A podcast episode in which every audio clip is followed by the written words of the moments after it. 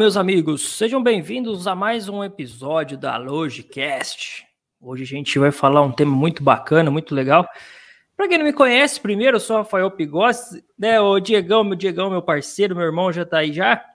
E a gente vai falar sobre um tema muito bacana, né, Diego? Trazer um convidado mega especial aí para falar de um tema que uh, não sei se na logística é um pouco é deixado de lado, que às vezes o pessoal deixa um pouco é, a desejar sobre a gente falar sobre o assunto, mas que vai agregar muito hoje, né? Hoje a gente vai explorar bastante esse convidado, não vai não, Diego? Claro, com certeza. Olha, sejam todos muito bem-vindos. É, Para quem não me conhece, sou o Diego da Logicast, nosso amigo aqui, né, de bancada, o Rafael Pigosi, o famosinho da internet. E eu quero agradecer a todos aí que têm seguido a gente durante esse bom tempo, né, acompanhado os nossos episódios, contribuído também com, com os comentários, com sugestões de temas, até mesmo de convidados. É, Para você que está acompanhando a gente aí dos Estados Unidos, de Portugal, Canadá, né, da América Central, lá da Ásia. Olha, sejam todos muito bem-vindos e espero que vocês aí gostem desse tema de hoje, que eu tenho certeza que vai agregar muito na carreira de vocês. Então, vou trazer aqui o nosso convidado. Está aqui o nosso amigão aí de, de, né, de bastante experiência, o Fernando Ângelo. Seja muito bem-vindo, Fernando. Boa noite, Diego. Boa noite, Rafael. Boa noite a todos que acompanham é, esse belo canal, esse belo podcast. Para nós é, vai ser um grande prazer poder contribuir um pouquinho da nossa experiência aos amigos e tirar dúvidas de vocês. Talvez vocês é, possam estar ouvindo falar um pouco da City no mercado, né? Uh, a gente, a City Express é nova no mercado, porém a gente tem uma certa experiência e a gente gostaria nesse bate-papo contribuir um pouquinho com conhecimento com todos vocês. Muito obrigado a oportunidade ao Diego, Rafael e aos ouvintes também, né? Ô, Fernando, já para a gente é, tirar aquele clima tenso, né, de, dos primeiros cinco minutos, né, de quem é Fernando, de quem, da onde que Fernando veio, o que que Fernando faz, ou qual é, qual é a visão do Fernando sobre a logística.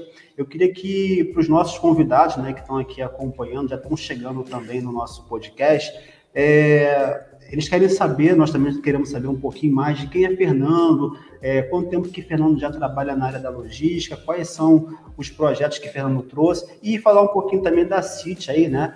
Como você falou, ela é nova no mercado, mas já tem uma bagagem muito grande nas costas, né, Fernando?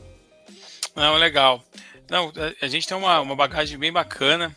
O Fernando Ângelo, ele é um jovem empreendedor, sonhador, é, que chegou em São Paulo alguns anos atrás, com 18 anos, é, com 300 reais no bolso, mas com um sonho de empreender. É, após um período aqui em São Paulo, é, eu tive a oportunidade de estar criando uma transportadora né, do zero, chamava-se MSL.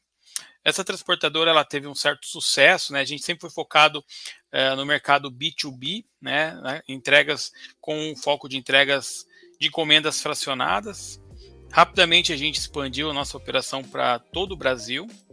É, em 2014, ou melhor, desculpe, em 2016, nós tivemos a oportunidade de ter uma saída do nosso negócio, uh, uma venda desse negócio, né, que já tinha uma capilaridade nível nacional, é, e criar, é, desenvolver logo em seguida a City Mobilidade, né, City Mobilidade uh, um aplicativo com uma visão totalmente diferente do que já existia no mercado, como Uber e 99.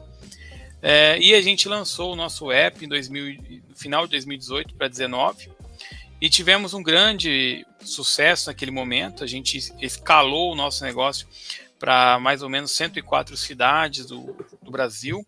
Chegamos a ter é, em torno de 200 mil passageiros, 70 mil motoristas é, parceiros é, credenciados. É, chegamos a fazer uma média mais ou menos de 8 mil corridas por dia, né? Estava tudo indo muito bem, porém, infelizmente, fomos impactados duramente com a pandemia, né? Onde nós nos vimos numa situação realmente muito complicada, porque nós vimos para uma rodada muito grande para investimento, né? E devido à pandemia ter apertado, a gente teve que recuar os nossos projetos. A City, quando a gente desenhou o modelo de negócio da City Mobilidade, nós iríamos fazer entregas com os carros de motoristas particulares também. Mas era uma forma diferente do que a Uber e 99 fizeram. Nós íamos explorar o porta-malas dos nossos motoristas com o objetivo dele ganhar é, duas vezes em uma corrida, né? Ou seja, nós tínhamos desenvolvido um algoritmo aonde quando você pegasse um carro, né, o usuário, um passageiro pegasse um carro, o motorista ele já ia vir com uma mercadoria dentro do seu porta-malas. Ele ia retirar essa mercadoria no nosso cross-docking, né? Uh, e ali, se o passageiro fosse para a região, digamos, de, do Pacaembu, por exemplo, aqui em São Paulo, é, ele certamente seria, estaria com uma mercadoria para a mesma região. É, isso nós iríamos fazer com que o motorista ganhasse duas vezes mais é, o que ele ganha hoje no dia a dia. Então era um projeto muito legal. É, inicialmente a gente começou a rodar com é, passageiros mesmo, então a gente escalou fortemente. Porém, devido à pandemia, a gente teve que pivotar, mudar o nosso modelo de negócio é, devido à situação realmente do, do mercado, né? A situação que a gente não conseguiu mais levantar porte naquele momento é, e acabamos mergulhando de vez de volta para o mercado de logística. Era algo que a gente já tinha construído do zero, né? Então a gente já tinha muita experiência. Uh, é importante falar para vocês. É, nessa outra antiga transportadora, eu cheguei a trabalhar mais de 10 anos nela. É, a gente construiu um negócio durante 10 anos. Tivemos essa saída. Então a gente já tinha muita experiência na área da logística, na área de entregas, entregas fracionadas, com o público B2B mesmo. Então a gente falou: olha, a gente a única forma da gente é, salvar esse negócio é a gente mudar o modelo de negócio, a gente realmente fazer logística, fazer o que o negócio venha parar de pé, sem depender de investidores e tudo mais. É, e depois disso, a gente desenhou o nosso, o nosso projeto, fomos para o mercado, trouxemos diversos é, executivos do mercado, né, de principais transportadores, é, montamos um negócio muito bem, bem, muito bem estruturado, com muita tecnologia, e criamos a City Express Logística. Né? Então, a City Mobilidade ela é uma, ela é uma transformação da, da City Mobilidade. A City Express se, se, tornou uma transformação da City Mobilidade. É, foi muito bacana. Nesse um ano e meio, a gente veio estruturando toda a nossa malha. Hoje, nós possuímos mais ou menos 145 filiais em todo o Brasil, nos 27 estados. É, estamos escalando o nosso negócio esse ano. Nós temos uma projeção de chegar a um faturamento de 10 milhões de reais, saindo do zero, entendeu? Em um ano e meio é, de operação. Então a gente realmente escalou o nosso negócio e agora, é, ao longo desse, dessa jornada, a gente deixou de trabalhar com os motoristas particulares, com os carros particulares, e mergulhamos no universo do mercado fracionado. É, entendendo que esse mercado de encomendas fracionadas, que atende o B2B, ele está muito carente de empresas eficientes. Né? é um mercado dominado por transportadores muito tradicionais, transportadores na quais é, trabalham, é, operam há mais de 40 anos, 50 anos, e pararam no tempo. Então a gente vem com uma pegada de tecnologia, é, de agilidade na operação, de humanidade para com o nosso cliente. E a gente está tendo um sucesso bem bacana aí ao longo dessa jornada aí nesses últimos um ano e meio. Então a City ela vai fazer quatro anos, né? A City no global, porém a City Express ela vai fazer dois anos agora de operação. Nesses dois anos a gente conseguiu escalar e a gente agora começa a incomodar um pouquinho mais os gigantes que estão nesse mercado, né? Isso é um pouquinho do Fernando, um pouquinho da minha história é, e um pouquinho da City Express aí, mas nesse bate-papo a gente vai ter bastante é, coisa para contar para vocês aí. Olha, Fernando, é, foi uma introdução e tanto, hein? Já, já aqui nesse pouquinho aí, nessa introdução, já, já surgiram algumas curiosidades, né? Já surgiram algumas perguntas extras que a gente vai aqui fazer para você. Mas a gente sabe, né, que para uma, uma pessoa que chega num estado, né? São Paulo é o seu estado de origem? Sim, eu vim de Ourinhos, perto de Marília, Bauru, Assis, morava ali naquela região. Aí, ou seja, você chega, chega ali em São Paulo com 300 reais, com um sonho, com uma visão, monta um próprio negócio e começa a desbravar. No meio do seu negócio, você começa a entender que precisa fazer algumas mudanças, algumas adaptações, né, para você começar a ter um, um outro tipo de resultado. Mas a gente sabe, né, que, ou seja, dois anos aí de City Mobilidade, né, é, é, funcionando a todo vapor, com, com os números expressivos que a empresa tem, mas a gente sabe que durante né, todo o percurso de um projeto, até que ele realmente fique robusto, que ele fique ali é, bem, bem competitivo diante das empresas aí grandes, que a gente vai falar depois mais à frente, é, também tem os momentos de dificuldade, né? A gente sabe que nunca é aquele mar de rosas que todo mundo escuta falar, né? Ah, o rapaz foi lá na internet, foi na televisão, contou lá o sucesso dele. E, Caramba, o Fernando, pô, arrebentou, tirou onda com Não, a gente sabe que também tem aqueles momentos de dificuldade. E, assim, durante esse período aí que até você realmente conseguir escalar e formar essa empresa sólida, quais foram os maiores desafios que você encontrou aí durante esse processo de implantação aí do projeto? Você fala da City Mobilidade, né? Isso, exatamente. Ah, cara, o grande desafio nosso, primeiramente, foi tecnologia, né? É, realmente, nós tínhamos um capital, né? Um capital realmente razoavelmente alto, né? Para empreendê-lo. Porém, nós, eu não vinha, como, como foi a, a, parte da transportadora quando eu cheguei em São Paulo. É, eu não entendia nada de transporte, eu não fazia noção do que era uma transportadora, é, e a gente foi aprendendo ao longo da jornada foi praticamente a mesma coisa com a mobilidade. Porém, eu já tinha mais estrutura como empresário, eu já tinha tido um negócio, né? Eu já sabia gerir, geri-lo, né? Então a gente fez uma, uma bela de uma pesquisa de mercado, a gente entendeu o que o mercado precisava. E naquele momento o mercado ele tinha uma necessidade. Os motoristas de aplicativo precisavam ser atendidos, porque hoje, se você olhar para as grandes empresas, elas focam muito mais no passageiro, que é muito importante, mas elas deixam a desejar com os motoristas. Então a gente acabou é, a gente acabou focando em trazer um app que dava que, que propunha mais rentabilidade para os motoristas, mais segurança para os motoristas e maior suporte.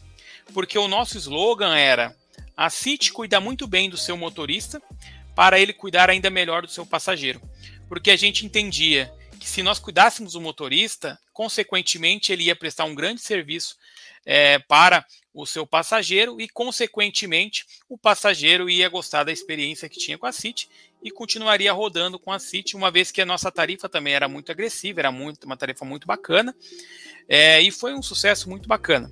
Né, naquele, naquele período. Então, o primeiro desafio nosso foi tecnologia, a gente não entendia nada, não sabia o que era uma linha de código, então a gente teve grandes desafios com a construção desse app. Então, ao longo da jornada, a gente chegou a construir quatro aplicativos uh, com a mais sofisticada linguagem de desenvolvimento do país. Inclusive, nós tivemos concorrente nosso, eu não vou citar o nome, né? Mas que ligou para nós para nos dar parabéns. Tamanho era a, a, a tecnologia, a inovação que nós tínhamos que nós tínhamos trazido para o mercado. Então, o primeiro desafio foi a, foi a tecnologia. Obviamente que depois foi é, trazer os motoristas, mostrar para eles a, aonde a City queria chegar, né? E ali a gente fez um investimento muito alto em canais de televisão, então nós contratamos aí é, garotos propagandas muito famosos, pessoas muito famosas, é, fomos é, fizemos investimento em propaganda na televisão, merchan na televisão, Uh, fomos para o rádio, fizemos depois, patrocinamos linhas do metrô, é, como a linha amarela inteira do metrô, fizemos é, umas quatro ou cinco é, edições do São Paulo Fashion Week, levando influenciadores, artistas e tudo mais. E foi dessa forma com que a gente acabou tendo o resultado que a gente teve. É, e que infelizmente, devido à pandemia, pegou todo mundo de calça curta, né? É, nós tínhamos ali um investimento para entrar, era mais ou menos em torno de 25 milhões, que já ia dar uma, um gás muito grande para nós, né, na toada que nós estávamos, e que esse, esse, esse, esse valor não acabou não chegando para nós, né? E aí já acabou complicando um pouco a situação, uma vez que é, esse negócio ele necessita de capital muito intensivo, né? É, mas é, valeu muito a pena, a gente é muito grato ao que nós construímos, aos, aos motoristas que se dedicaram à, à operação, aos colaboradores e hoje a City ela é uma metamorfose daquilo que a gente construiu lá atrás, né? Então hoje a City Express ela tem esse DNA é, de cuidar do cliente, de cuidar do nosso parceiro de last mile, de valorizar os nossos entregadores, né? É, para que todos possam prestar uma, um, um, grande serviço. A gente sempre fala para o nosso cliente que a gente não leva, uh, a gente não é a CIT que está fazendo a entrega para os nossos clientes, para os seus clientes, né? É, nós estamos levando a tua marca, né? Então nós temos a responsabilidade de levar a marca da, daquela empresa perante ao cliente dele e entregar com eficiência, com rapidez, com tecnologia. É, então, esse é o nosso DNA que a gente tem é, e chegamos até aqui dessa maneira. Fernando, assim, é uma história mesmo de, de bravura, né? É uma história bem aguerrida, né? Tipo, você entrou ali na, na no desafio mesmo para poder chegar entre os melhores ali, né? Então, assim, é, fico surpreso, né? Fico até. A gente até entrou no, ali no perfil, começou a pesquisar um pouquinho mais da City, né? Ver o modelo de negócio que a, que a City tem, que a City também trabalha, né? E entender um pouco mais. Ô, Rafael, a gente já conversou com vários né, é, empre, empreendedores aqui, empresários, né? E não somente pelo modelo de negócio, mas também porque é experiente também pela área de logística. E o que mais surpreende dentro desses episódios que a gente traz aqui, que a gente conversa com os nossos convidados, é a forma como eles conseguem enxergar sempre uma solução, né?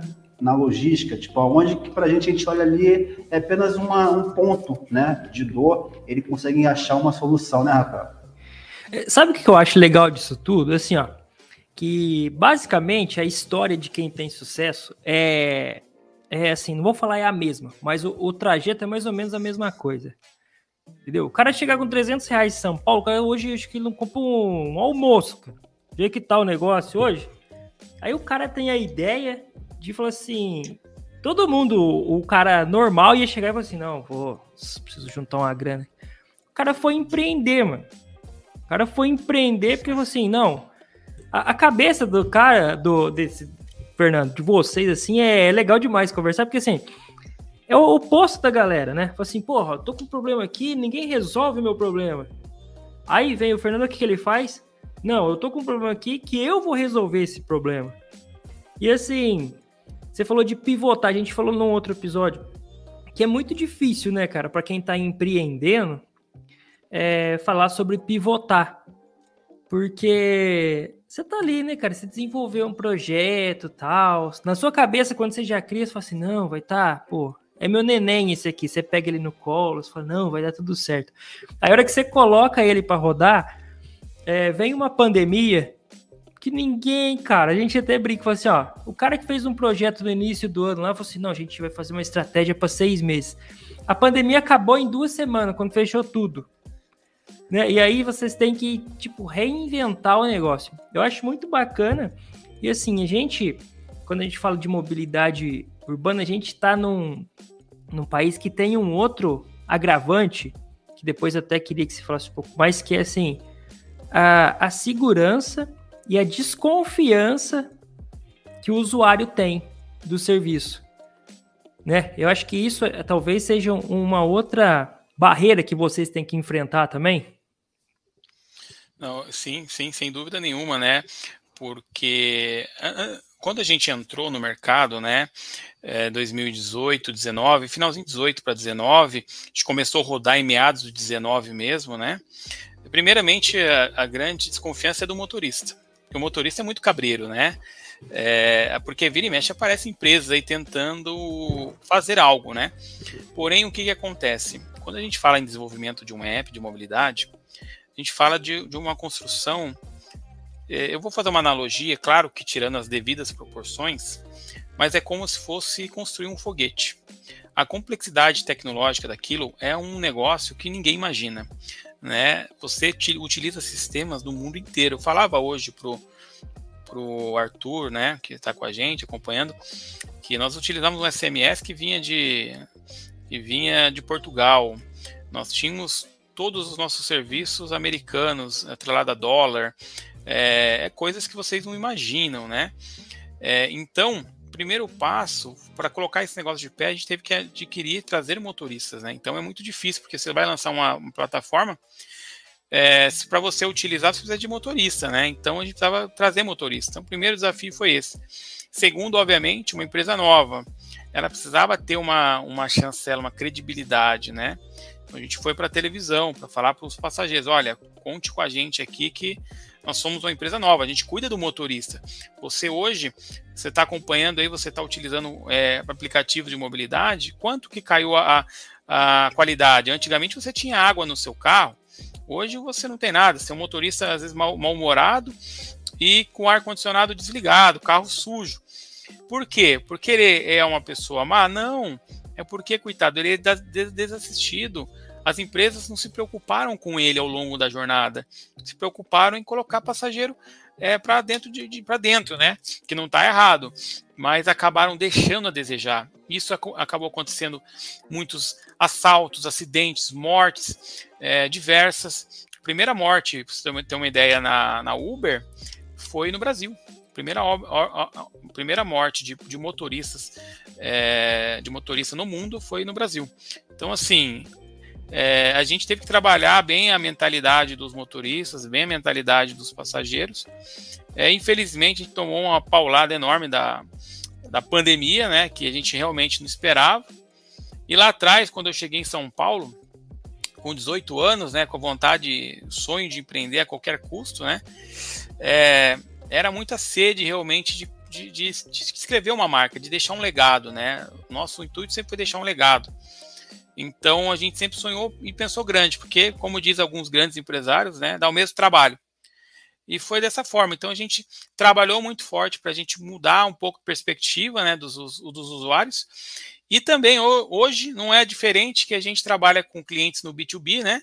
E a gente hoje trabalha para mostrar para eles que eles podem deixar de trabalhar com as grandes transportadoras, porque tem algumas empresas, algumas startups, inclusive a gente, que se posicionam de uma maneira muito diferente do que os grandes é, players atuam hoje, né? Então, existe espaço para todo mundo crescer. A realidade é essa, entendeu? Existe espaço para você, quando você traz um produto legal é, e que você faz com que o seu cliente, seja o passageiro, seja o motorista, seja o embarcador, ele tenha um custo atrativo, é, consequentemente, você vai ganhar mercado, vai ganhar share e você vai escalar. Fernando, a gente também falando aí dessa questão de, de transporte de passageiros, né? Onde você veio falando aí também a questão do, do serviço prestado, né? Lá, vamos botar assim, uns 3, 4 anos, não sei se de repente tem um pouquinho mais, é, quando tudo isso começou a mudar. Antigamente tinha aqueles transportes tradicionais, né? Que a gente chegava ali na praça da cidade, pedia um, um, um carro, né? é, de cor amarela, cor branca. E aí já tinha aqueles valores superfaturados, né? Que dá, ah, vamos botar ali em São Paulo, levar do outro lado da rua, o rapaz já te cobrava aí 100 reais. Né? Bandeira 2. Bandeira 2. Atravessar a rua. Bandeira é, bandeira 2 para atravessar a rua. Se você quiser Chegou a ter bandeira 3. Chegou a ter bandeira 3 até. Absurdo isso, né? E aí, ou seja, começou a vir uma novidade para o Brasil. Tipo, você já fazia a sua corrida, escolhia a sua corrida, dizia o local de onde você queria partir, chegar, e você já tinha ali o valor exato. Então as pessoas acharam aquilo uma novidade, muito interessante. Poxa, eu vou pagar um valor muito mais atrativo, um serviço de qualidade, onde oferecia várias questões, né? Água, bala, doce, né? Que é uma revista, um jornal, mas que o serviço ele foi caindo ao longo do tempo. Hoje a gente vê aí, né, quando a gente contrata um tipo desse, desse tipo de transporte, a gente vê que o preço continua mesmo até um pouco maior, mas a qualidade, quem entra ali, acaba sujando a, marca, né? a imagem da marca, que, que por trás faz todo um, um trabalho. É, e aí, ou seja, a gente pode falar também a questão da qualidade de vida, porque, por exemplo, hoje, se eu sair do meu trabalho agora, eu vou pegar um, um transporte desse, porque eu quero ir para casa com mais conforto. Eu não vou querer ir na, na, na, num transporte público ali, né? É, é, passando mal ou talvez me estressando. Mas talvez o tipo de transporte que oferece aí para gente não, não dá esse, esse mesmo conforto e você ali, pelo que a gente está entendendo, você consegue trabalhar essa qualidade, tem, tem essa, essa, é, esse cuidado todo em escolher quem trabalha contigo, até porque você fez um trabalho muito forte por detrás disso, né? Chamar pessoas que acreditassem na tua imagem, na, na credibilidade da empresa que você está fazendo. Então, é, ô Fernando, Hoje, quando você é, apresenta a sua empresa, né, ou como transporte B2B ou, ou de passageiros, é, qual o retorno que você recebe assim dos seus cliente, feedback, tipo, poxa, a empresa tal, caramba, realmente tá ali no topo, tá, tá realmente tirando onda. Qual o retorno que vocês têm assim? Olha, é bem interessante a tua, a tua pergunta, mas é, é, importante até com, comentar com vocês. É, a City de entrega, é, transporte de passageiros, ela se tornou a, a, empresa de transporte de encomendas, né? Então, hoje, infelizmente, a gente não trabalha mais, né, transportando passageiros. Mas é, enquanto nós tiver, atuávamos transportando passageiros, é, o feedback era maravilhoso. Inclusive, fomos procurados por fundos de investimento, bancos é, importantes, é, para fazer parcerias conosco, por conta que os seus executivos rodavam, andavam de City, né? É, e tinham uma experiência incrível com os nossos motoristas. Por quê? Porque a gente cuidava bem do motorista, né? E ele cuidava bem do nosso passageiro. Era, era essa a, a chave do negócio. E hoje é um pouco diferente, né? Porque a gente trabalha com entregas, então esses motoristas de aplicativo hoje eles não rodam mais pela City, né? É, e também não rodam para fazer nossas entregas. Hoje os nossos veículos são mais utilitários, né? Mas a pegada é a mesma, de cuidar do nosso cliente, é, de cuidar do embarcador, para que a sua encomenda ela chegue com, com qualidade e, e, o cliente lá na ponta fique satisfeito. Esse é o nosso objetivo sempre, em primeiro lugar. E utilizando tec tecnologia. Então a gente pegou o que nós fizemos em termos de tecnologia e trouxemos para dentro do nosso negócio. Né? Então hoje muita parte, muitas partes do nosso TMS, é, das nossas roteirizações, elas vêm é, do, do que nós desenvolvemos lá atrás de um app de mobilidade, entendeu? Então, é, a gente pode falar que, lógico, né? Você usou todo o seu know-how, seu conhecimento, seu conhecimento e foi para a parte de, de entrega de produtos. Que é, que é uma outra coisa também, né, Fernando? Que assim é, a gente pode usar nos dois casos. Que eu queria ouvir o seu ponto de vista, que é o cara que, assim, tá com a cabeça totalmente ligada a isso. É, as empresas, quando começam, a gente até brincou, né? Quando chegou aqui, a, a, as empresas, era balinha, era água, por favor, é, gentileza, estendia o tapete vermelho. Nossa, você dava até vergonha, né? Porque você fala, nossa, o que, que tá acontecendo aqui? Deve ser alguma pegadinha, alguma coisa. Aí foi passando o tempo, a gente foi vendo que isso aí foi acabando. E, e para entrega de, de produto, também não é muito diferente, né? Assim, às vezes você chega, pô, a experiência que a gente tem é, quando você pega um produto, pô, você tá ali, pô, ansiedade para usar alguma coisa, chega todo zoado, todo quebrado, danificado, a embalagem, tal, tal. E talvez esse hoje seja o diferencial, né? Você assim, é essa entrega de da qualidade do serviço. E quando a gente fala de mobilidade urbana, às vezes você coloca uma ou duas pessoas no carro. Agora, no produto, talvez você tenha que. É, é um desafio maior você falar para o motorista: ó, você não vai ter duas pessoas. Talvez você vai ter 50 caixas, 50 volumes ali. Então, toma um pouquinho mais de cuidado, porque às vezes pode ser alguma coisa é, frágil. Então, acho que o foco tem que ser maior ainda na qualidade. É, tô, tô certo nesse, nesse caminho que eu tô, que eu tô levando? É, com certeza. Mas o grande pênalti é o seguinte: uh, o motorista ganha muito mal. As ah. empresas de mobilidade hoje, infelizmente, elas estão visando cada vez mais as suas rentabilidades. Não é errado, porém, elas estão com as suas tarifas extremamente defasadas, muito defasadas. É, isso impacta diretamente a qualidade de vida do motorista. Então, hoje, é, ele roda insatisfeito, porque o que ele roda praticamente, ele mal consegue pagar as despesas do seu veículo e trazer um dinheiro para casa. Então, esse é o grande pênalti. Então, ele não tem motivação para ele lavar o carro, ele não tem motivação para pegar aquela mercadoria com cuidado e colocar e entregar na mão do cliente. Né? Então, se você ver, acompanhar esses grandes é, marketplace, por exemplo, é, tem um marketplace muito grande, né, o maior aí da América Latina, ele paga muito mais pouco ainda para os motoristas de carro particular, paga muito pouco. E os motoristas que prestam serviço para esse marketplace, que ele diz que ele tem entrega rápida, muito rápida e tudo mais, é, os motoristas viraram chacota no mercado. Quando você fala assim, olha, eu eu entrego pro fulano de tal, os outros motoristas tiram sarro do cara. Fala, ah, você tá de brincadeira, cara. Você não. Você, você é bobo, né? Virou chacota, cara. Literalmente. Por, porque essas empresas, muitas delas não estão preocupadas com o motorista. E só que é importante você é, valorizar, você remunerar bem o motorista. Por quê? Porque é ele que está com a sua entrega final, o last mile, cara, é ele que vai levar a tua marca entendeu? E é o cuidado que a gente tem, isso seja com o passageiro, né? Era com o passageiro e hoje é com, com entregas, né? É claro que eu não utilizo mais carro particular, mas é, hoje tem empresas aí que utilizam carros particulares fazer entrega e pagam muito pouco para o motorista, né? Esse é o pênalti, é o grande pênalti. E aí a gente tem que precisar equacionar, né? Porque de um lado você precisa remunerar de forma honesta, né? De forma bacana o motorista. Do outro lado, tem o cliente que precisa pagar cada vez menos, né? Porque o custo dele de produção é alto. E a gente fica ali no meio tentando se equilibrar, né? Mas a gente precisa dar o melhor sempre para quem está prestando serviço, né? Não adianta você querer ser o melhor, o mais barato do mercado porque senão você não vai parar de pé. E você conhece aí, todos nós conhecemos grandes empresas que ao longo da jornada não estão mais aqui, né? Porque acabaram focando só em dar preço e acabaram perdendo qualidade e tudo mais, né?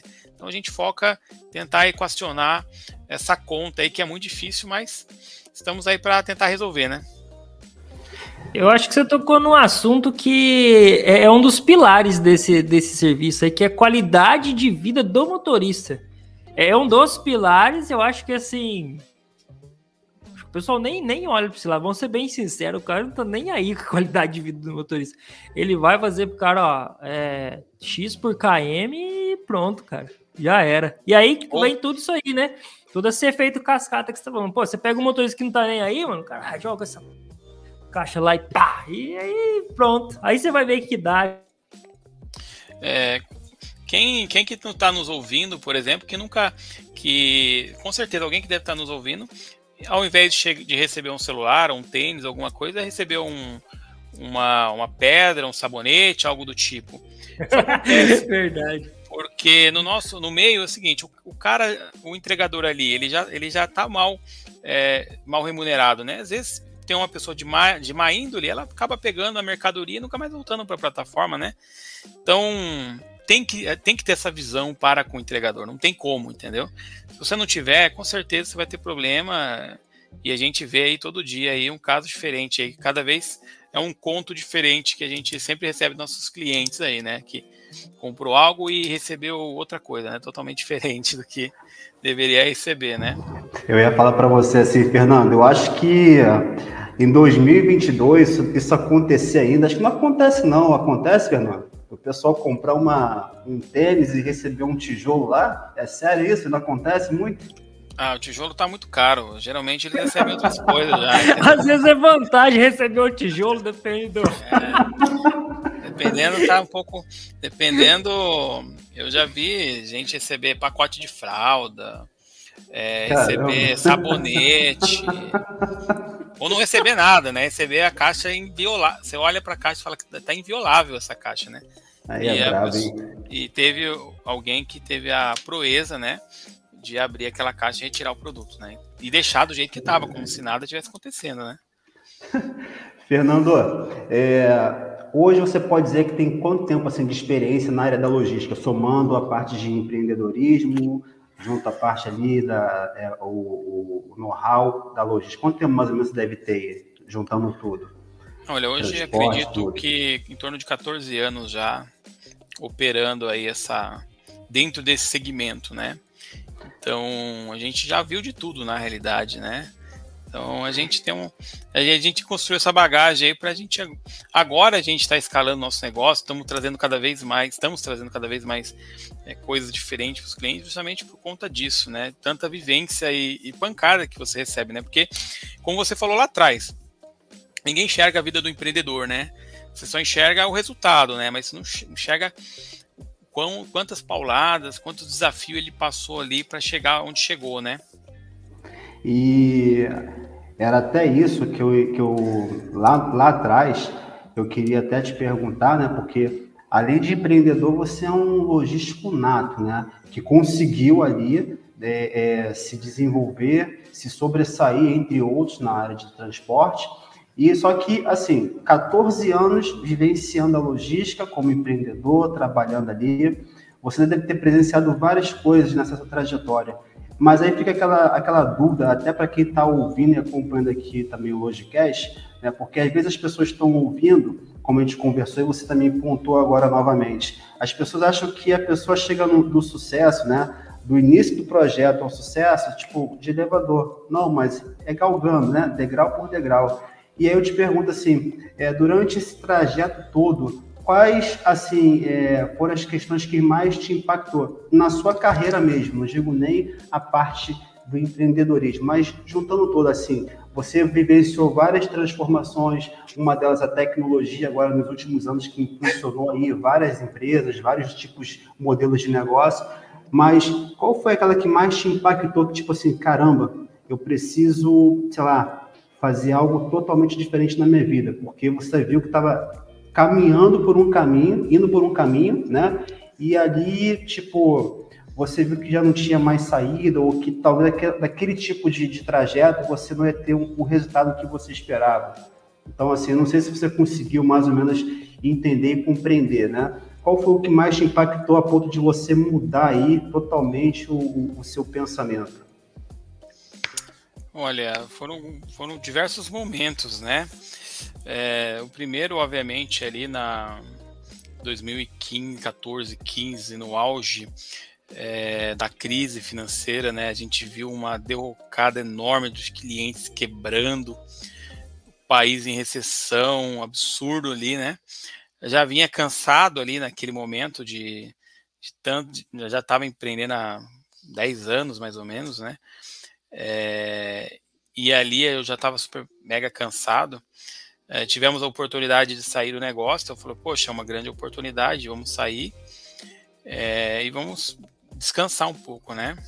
Então ali foi um momento é, que o mercado já estava virando um pouco, né? Para a tecnologia também. Uh, e em seguida foi quando a gente acabou tomando a decisão de investir na área de, de mobilidade, né? Eu tinha um desejo de, de construir outra transportadora, né? Ser bem sincero para você. Só que entre construir uma outra transportadora, tinha, eu tinha observado um cenário bem otimista com, com relação à mobilidade, né? Eu já tinha feito uma pesquisa de campo, já tinha conversado com muita, muita gente. Quando eu falo muita gente, mais de duas mil pessoas no mesmo assunto, entendeu? Então a gente, eu sempre pesquisei bastante sobre os temas que eu, que eu queria investir e tal. É, e aí eu tomei a decisão de fazer mobilidade. É, não vou falar que eu errei na decisão, porque chegamos aqui, adquirimos muito mais conhecimento do que eu tinha no 10 anos meu de transporte, é, se tornaram 10% do que nós vivemos nos últimos quatro anos, entendeu? A revolução de tecnologia foi brutal, mas de conhecimento mesmo, sabe? De mercado, de penetração de mercado, de cuidado do cliente mesmo, coisa que sempre tive, mas com muito mais afinco agora.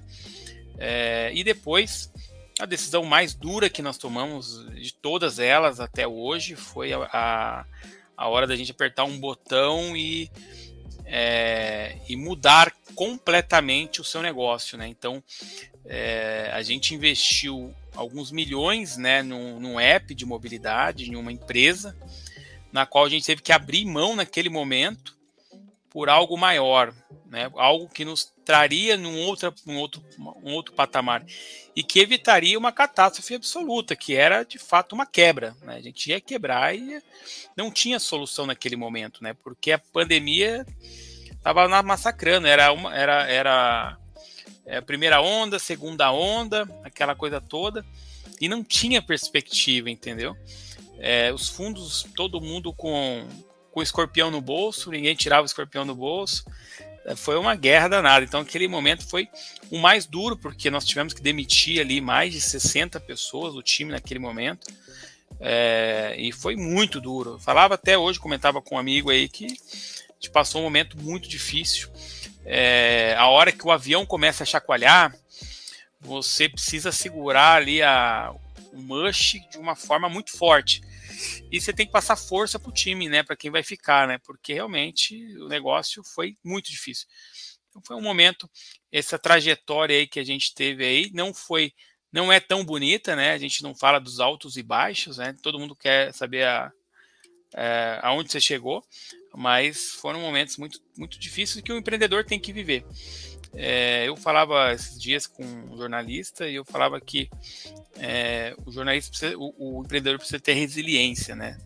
Ele tem que aguentar apanhar, cara. Se ele aguentar apanhar, ele vai longe, entendeu? Agora, por que, que muitas empresas morrem, né? Porque o empreendedor não aguenta as pancadas, as pandemias da vida acabam detonando a, a pessoa, na realidade, né? E o, empre, o empreendedor no geral, né? Cara, o logística já apanha no dia a dia normal. Dia. Imagina um empreendedor, então, você é louco. Com, com transporte, tá? eu até brinco com o Diego, porque assim, a gente conversar, o Diego sempre foi na área de estoque. Ele falou assim: não, eu quero ir para transporte, transporte. Eu falei, cara, não faz isso. Você é louco, tem uns caras que são pirados. Aí ele foi. Ó, a cara do bicho tá, tá todo zoado, é. olheira, tá. Você tem que enxergar. Porque é barra, hein, cara? Transporte é. Assim, eu tiro o chapéu, trabalhei também um tempo. E eu tiro o chapéu para vocês aí que. É o que eu falo assim, já, já é difícil assim, a gente brinca, mas é difícil o dia a dia, pô, porque é, para quem não é da área, é simplesmente assim, igual a gente tá falando aqui, entrega de produto. Ele entra lá no marketplace e fala assim, ó, entrega no mesmo dia. Ele não quer saber se o Fernando vai colocar para rodar os carros, né, meu? Ele quer o produto lá. E se não chegar, você pega um cara que é mal educado. A gente até brinca, assim, um diferencial que foi na, na pandemia. O pessoal tava levando em consideração se o motorista chegava de máscara, higienizado e higienizava o produto ainda. Então, assim, vocês, cara, vocês têm que, assim, é o que você falou. Hoje você tem essa tecnologia. Amanhã, às vezes vem uma outra onda nova aí, que a gente fala onda, né? Nem, nem surfista pegou tanta onda igual a gente pegou aí nessa pandemia. Era onda para lá, para todo lado. E vocês tendo que surfar isso aí, né, cara? Tivemos que dominar as ondas, literalmente. Essa é a palavra. não, não. Tivemos. É. Fernando, para quem está acompanhando aqui, a gente tem vários seguidores que são gestores, né, que tomam decisões, que avaliam também, né, os nossos podcasts, porque a gente também traz, traz aqui, né, empreendedores, startups com projetos é, inovadores, projetos interessantes. Fala um pouquinho para a gente aqui, qual é o modelo de negócio da CIT? Quais são os modelos de negócio aí que a CIT tem, que pode estar tá agregando aí ao B2B de vários gestores que estão nos acompanhando aqui. Bacana.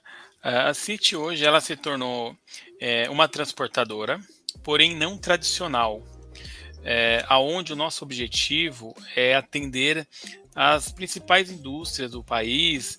É, muitas a gente tem muitas confecções, né, é, na região do Braz, Bom Retiro. É, trabalhamos com equipamentos, entregas de equipamentos hospitalares. É, em breve agora vamos entrar com químicos até classificados, né? Hoje a gente trabalha com químicos não classificados. É, vamos entrar também com entregas de é, coletas reversas e tudo mais. Então, uh, o nosso foco hoje é a indústria, né? Porque a gente entende que esse mercado ele é dominado por transportadoras tradicionais, transportadoras de 40, 50 anos, que não tem compromisso com o prazo com certeza o gestor que está nos ouvindo aí, ele sabe disso. Que hoje a maioria das transportadoras aí tradicionais, elas acabam entregando atrasado as suas mercadorias. Então, uh, nós montamos um negócio com o intuito de ter um SLA acima da média. Então, hoje, nós, a nossa empresa ela traz um SLA para os clientes de 98% de entregas no prazo, de entregas ou no prazo ou an antes do prazo. Também por fato de nós sermos uma empresa de tecnologia, ter o core de tecnologia, a gente não tem o peso é, de uma transportadora tradicional. Então, todos os nossos veículos são homologados, cadastrados tudo mais. Porém, não são nossos. Né? Então eu não tenho o peso de uma frota, eu não tenho o peso de uma filial, é, nós não temos esse peso. Então, consequentemente, isso reflete aonde? No custo do frete dele. Então ele consegue ter um frete mais barato, um custo mais barato. É, e, obviamente, um sistema né, onde ele consegue acompanhar suas entregas de fato em tempo real. Porque hoje os embarcadores tradicionais eles disponibilizam até um portal, mas o cara entra lá tem até desânimo, né? Porque não aparece nem a mercadoria que ele postou há cinco dias atrás. Então, é, a gente vem trazendo tecnologia, fazendo integrações com os nossos clientes via TMS, via sistema, tudo, é, e com um foco muito grande, entrega de prazo e custo eficiente, né? É, que é hoje o que o mercado ele precisa, né? Se você for ver, se você conversar com um embarcador aí, com uma indústria, é, quando a gente fala indústria, eu não estou falando de mercadorias grandes. Uh, a média de peso de nossas das notas que a gente leva é em torno de 30, 40 quilos. A gente fala que é o fracionadinho mesmo, né? É, mas a gente tem um foco também em atender. A gente atende muita indústria que é, entrega equipamentos de alto valor agregado, né? Então, os as mercadorias que a gente movimenta são geralmente mercadorias acima de 20 mil, 30 mil, 50 mil, 100 mil de nota. Mas também entregamos mercadorias mais baratas também, como confecção, né, e tudo mais. A gente é super democrático nesse sentido. É, e o grande diferencial nosso é esse: é foco no cliente, preço baixo e ser rápido, ser super expresso, né? Então, é, a gente consegue entregar, fazer entregas a, é, em toda a região do sul, nas capitais do sul, sudeste e até o centro-oeste em 24 horas, tá? E, de 24 a 48 horas. Nenhuma transportadora consegue ter o time que a gente tá, tem, né? Então a gente é muito rápido. O Nordeste a gente faz é, com uma média de 3 a 5 dias úteis as capitais do Nordeste. É, e os nossos concorrentes não conseguem acompanhar a nossa agilidade, entendeu? Porque realmente é, a gente consegue ter tecnologia para mapear as nossas rotas, embarcar com mais eficiência, coletar com mais eficiência, processar a carga com mais eficiência. E isso reflete ali na ponta com o embarcador, né? Porque ele vendeu a mercadoria, chega antes do prazo para o cliente dele, o cliente dele, consequentemente, acaba comprando mais depois, porque sabe que ele entrega rápido, né? E porque ele conta com o nosso trabalho. Porque, cara, infelizmente o mercado está muito defasado dessas transportadoras aí tradicionais e a gente vem aí para ser disruptivo e com um sonho grande, cara. A gente quer ser líder de mercado desse segmento, é, principalmente do fracionado, tá? Não entrando na área do e-commerce, né? Mas mais do fracionado mesmo, sabe? Às vezes, ó, ó, como que é legal a gente fazer o podcast, porque a gente fica muito preso assim. A gente muitas vezes não, não acha que tem solução para esse tipo de problema, né, Fernando? Fala assim, pô, é, só tem a empresa tal e tal. Cara, é só você pesquisar que tem muita empresa boa por aí, cara. Né? É que a gente é, fica muito preso àquela aquele modus operandi ali, não, só vou ali nas, nas que estão ali já mais estabelecida há muito tempo, mais fama. Mas às vezes acaba é, acontecendo isso que você falou. O pessoal ganha um, uma, uma base tão grande assim que assim, cara, não, esquece qualidade, vamos focar em quantidade mesmo, vamos entregar uma porrada de coisa, o motorista também. Então é muito, muito bacana isso aí. E, e assim, é muito legal ver a, a mentalidade sua que assim. Tá, você chegou num patamar bacana. Pô, você conseguir fazer o que você faz, entregar em menos de 24 horas em, em regiões do sul, sudeste, centro-oeste, pô, não é para qualquer um. E você tem sempre uma visão assim, a mais, né? Tipo assim, cheguei aqui, beleza, acabou? Não. Vamos, vamos progredir. Essa é a visão do, do empreendedor, né? De resolver, porque a gente sempre sabe que um problema resolvido dá lugar para outro, né? O empreendedor sempre acaba caçando mais problema para sua vida, né? é. A realidade é essa, né? Mas claro que isso é impossível, hein, cara? Pois é. Eu, o pessoal é. A gente que trabalha. Quem trabalha com transporte sabe como é que é, né? É, só que assim, tem aquele empreendedor, né? O transportador, digamos assim, ele é mais tradicionalista, né? Então, ah, ele tem aqueles clientes e para ele tá bom, ou se o cliente sair ou não, ele não tá nem aí, porque ele tem aquele X de faturamento.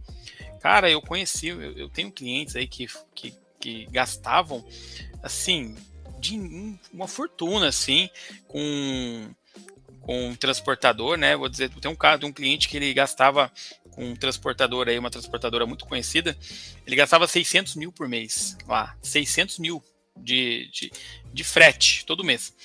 E nem o gerente de conta ele tinha, cara, lá. Os caras trocavam tanto de gerente de conta lá que ele não tinha nenhum gestor da conta dele. Entendeu? Assim, ele não tinha quem cuidar dele, cara. É um absurdo o que acontece nesse mercado. Não tinha nem, nem noção que estava acontecendo, né? É, exatamente.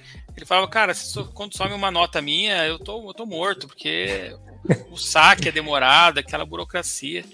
E com a gente é diferente, o negócio é. O buraco é mais embaixo, entendeu? Então, aí quando você, quando o cara conhece o, a nossa pegada, que vem de lá da, aquele DNA da mobilidade, meu, o cara fica encantado, porque ele sabe que aqui não tem segredo, entendeu?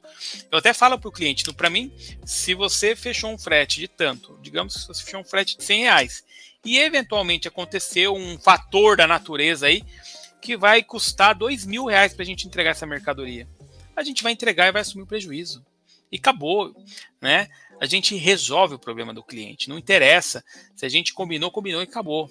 Fio do bigode, literalmente, né? É, e o que as outras transportadoras aí acabam deixando a desejar, né? Então é um mercado é, pulverizado por várias transportadoras, né? Uma meia dúzia de grandona, né? E a gente aí, os, os pequenininhos aí que querem se tornar grandes, né? Hoje, em nível de filiais, a gente é, se comparado aí, talvez a gente é um dos maiores no Brasil, né? Se comparar com as transportadoras tradicionais. E a gente está buscando a volumetria aí é, que eles têm, né? Então, os clientes que estão satisfeitos com eles estão vindo para cá, né? A gente vai trabalhar isso até o máximo que der, né? E aí e a gente também está se comunicando bastante no mercado também com, com mídia, né? E tudo mais, se posicionando nos principais veículos aí para que o cliente possa conhecer a gente, né? Porque muita gente ainda só conhece a gente por mobilidade, não por é, transporte de, de, cargas, né? De, de encomendas mesmo, né? Eu queria, eu queria te perguntar o seguinte, né? Fernando hoje 14 anos aí de bagagem nas costas, empreendedor, 12 anos aí com, um know-how né, enorme aí na área de transporte, logística. Fernando hoje está satisfeito, né? Fernando hoje já atuando aí com a City em 22 estados, com mais de 150 filiais. Eu acredito que já deve estar satisfeito, que não pretende mais nenhum resultado, que já pode pedir aposentadoria. Só quer curtir a vida. Ou não, tem, tem outros planos pela frente? Olha, o ano que vem a gente vai começar aí um ano de aquisições. Então a gente vai a gente vai buscar aí o, o primeiro lugar, entendeu? Porque a gente chegou aqui, a gente está no primeiro dia, né? A gente começou a construir agora, né? Então a gente sonha grande mesmo e, cara, a gente vai dar trabalho pro mercado, né? Pode ter certeza absoluta do que eu tô te falando. Uh, a gente uh, já teve muito trabalho para chegar até aqui, né? Então agora a gente vai dobrar força agora, entendeu? É, o empreendedor nunca, nunca para, né? A realidade é essa. A gente não conseguiria ficar parado, literalmente, esperando as coisas acontecerem, né? E o mercado, cara, ele tá muito carente. Vocês sabem disso, né? O mercado tá carente. E a gente tá com fome. Então a gente vai com tudo. E o ano que vem vai ser um ano de aquisições aí uh, até a gente buscar os objetivos aí, que é tentar dominar aí uma, uma fatia do nosso mercado, do nosso mercado mais focado no fracionado mesmo, industrial, né? Fernando, a gente está chegando aqui à parte final do nosso podcast e a quem acompanhou o podcast até agora no final, eu deixei para fazer essa pergunta e quem tiver aqui vai pode se beneficiar dela. Quem quer, quem ouviu esse podcast, viu o modelo de negócio da, da CIT, entrou lá no site deles, vamos deixar o site aqui depois na descrição do, do vídeo também, e lá nos nossos, nossas mídias, né?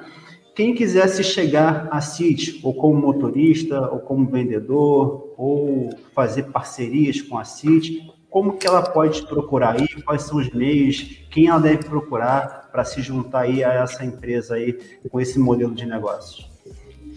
Olha, uma excelente pergunta.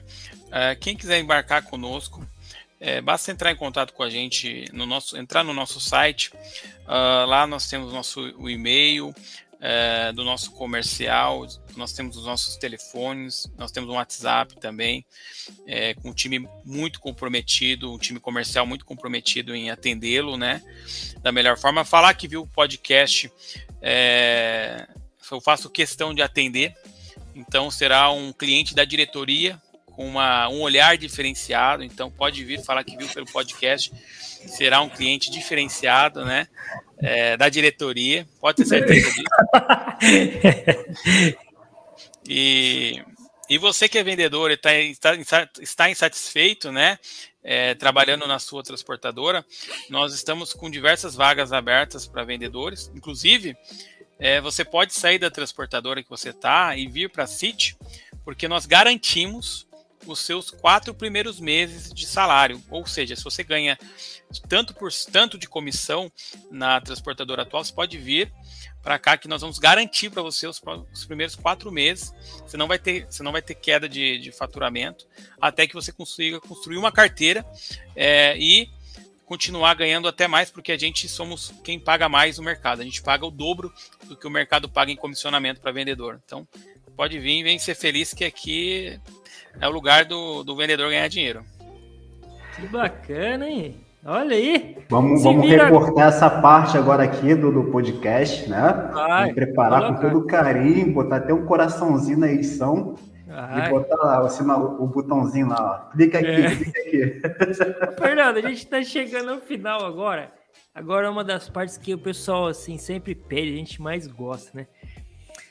Cara, conta uma história inusitada, assim, um perrengue que, assim, todo mundo. É que a gente falou, né? O empreendedor sempre aquele mar de rosa. Mas conta um perrengue que você passou e você, agora a gente. Pra gente dar risada mesmo, cara. Pra gente falar assim, putz, não acredito que aconteceu isso. Agora é a hora. Conta aquele perrengue bacana lá pro pessoal. Cara, se você fala de transporte dos clientes. Não, da, da, da sua carreira, uma coisa que você para pra pensar e você fala assim: não acredito que eu passei isso, cara. Que situação. Olha, um, uma situação muito inusitada, cara, foi quando eu. Vou falar da, da, de um caso de um cliente nosso que. que nosso. Há, há mais de 10 anos atrás, né, na outra transportadora que nós tínhamos, né? Eu transportava piano, cara. Piano né?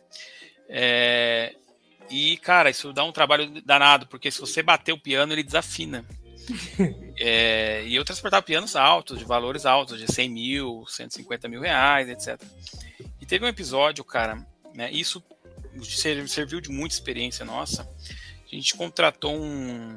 Isso serve para quem embarca com e faz aqueles complementos de carga, né? Que aquilo é um perigo danado, né? Eu, para economizar, meti um complemento de carga, Nossa. peguei um cara e coloquei o piano num complemento de carga, cara. Só que eu não sabia que o cara era um, um cara chamado mudanceiro. Vocês devem, não sei se já ouviram falar, mudanceiro. Que é o cara que ele enche de mudança a carga, né? E vai embora, né? E aí eu vendi o prazo, né? Lá no interior do Rio Grande do Sul, a mercadoria.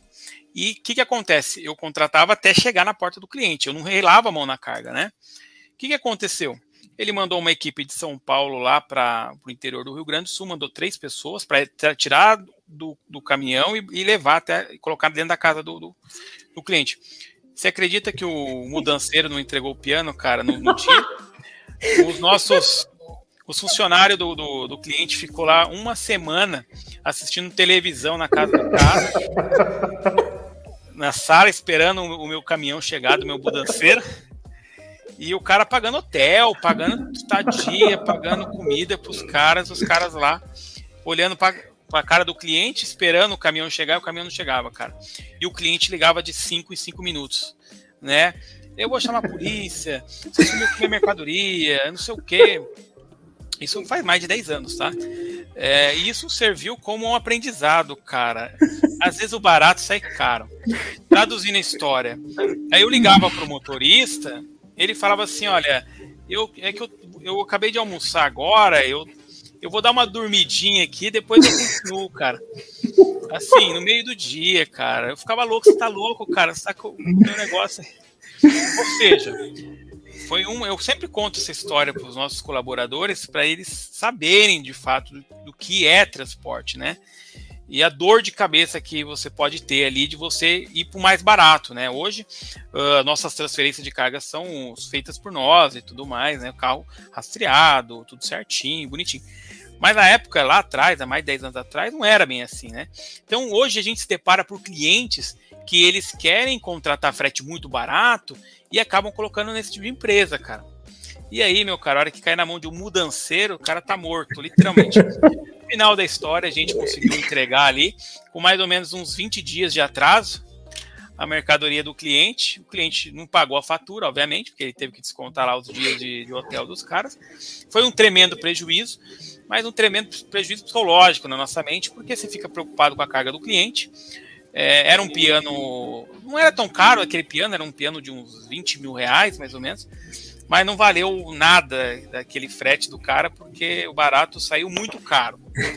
Então isso foi um grande aprendizado para nós, um belo perrengue logístico aí, cara, que eu não aconselho a ninguém passar, entendeu? Então tome cuidado aí, vocês querem frete muito barato, vocês podem se ferrar lá na frente, entendeu?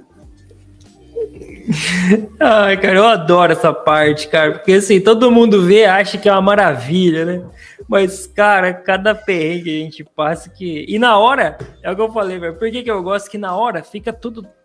A preocupação, você fica louco, cadê o cara? Cadê o cara?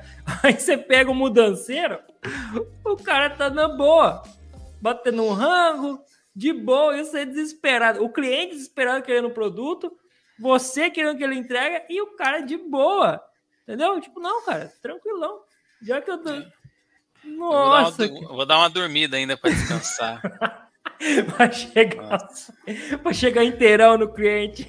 É. Fernando, olha, eu acredito aqui que esse podcast, assim como todos os nossos outros podcasts, né, que a gente grava, a gente grava com muito carinho, entendeu? A gente sabe como é a correria, não só para a gente, mas também para os convidados, a gente tem que conciliar horário, conciliar tempo, mudar a agenda, tirar alguma daqui, encaixar ali para simplesmente poder vir aqui contar um pouco da sua experiência, contar um pouco também aí da, do seu modelo de negócio. E hoje aqui você pôde contar um pouco mais da CIT, né? O que, que a CIT faz, né? O que, que ela entrega né, para os seus clientes.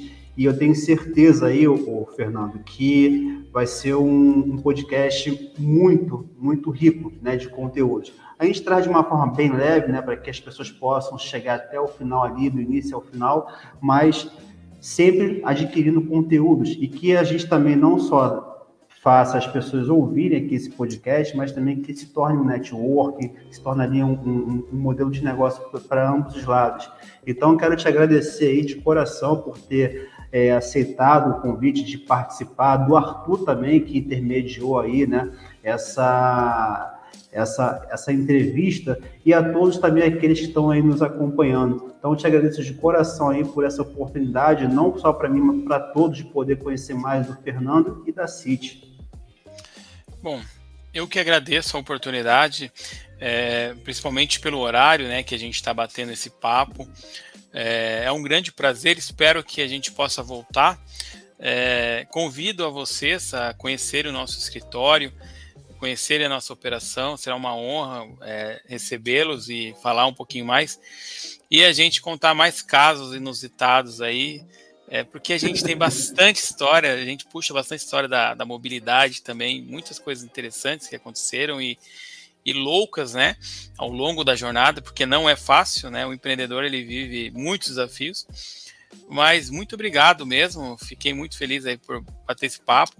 É, e espero que a gente possa, quem sabe, voltar aí numa, numa próxima aí com, no, com novidades aí é, disruptivas aí no mercado de encomendas, de entregas aí, tá? Muito obrigado mesmo. Uma boa noite a todos. Obrigado ao ouvinte que acompanhou até agora esse bate-papo aí, né?